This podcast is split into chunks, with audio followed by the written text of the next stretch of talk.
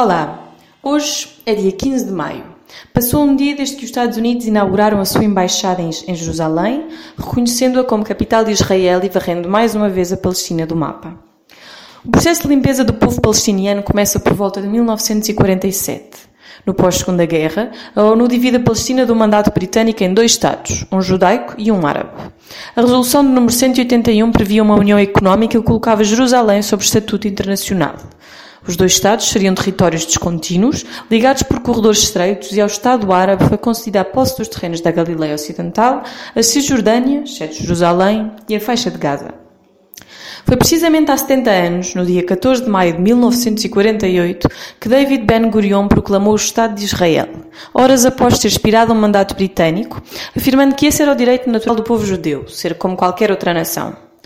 Mas acrescentou que quando chegou a Jerusalém, sentiu que estava numa cidade judaica, sem árabes, mas 100% de judeus.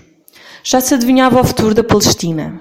Quase que em jeito de premonição ou promessa, por parte de Ben Gurion, cerca de 800 mil palestinianos foram expulsos das suas casas e terras num projeto de limpeza étnica. Desde 1947 que a Palestina está a ser varrida e destruída com sucessivas apoderações ilegítimas do território palestiniano, e por volta de 1967 começa a colonização da Cisjordânia, bem como Jerusalém é unilateralmente proclamado capital una e indivisível do Estado judaico. O processo continua com a construção de muros de separação que mais não fazem do que transformar povoações palestinianas em guetos.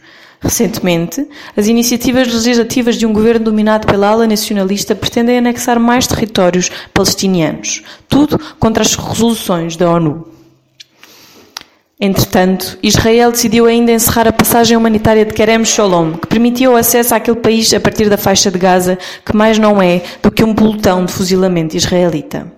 Já pouco resta à Palestina e aos palestinianos, mas enquanto isso, Israel mantém uma bem estruturada missão de propaganda, fazendo figura de vítima do nazismo, lugar de refúgio de crimes violentos e perseguições étnicas, com a conivência da Europa e dos Estados Unidos.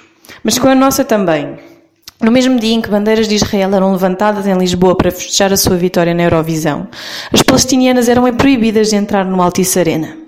Na mesma noite, Israel bombardeou o norte da faixa de Gaza, a zona de Ben Hanun terá sido alvo de oito ataques aéreos. E nós, enquanto formos coniventes com a propaganda israelita de Estado democrático, emancipador e feminista, parceiro europeu e americano, estamos a colaborar com este genocídio. Não há dois lados nesta história.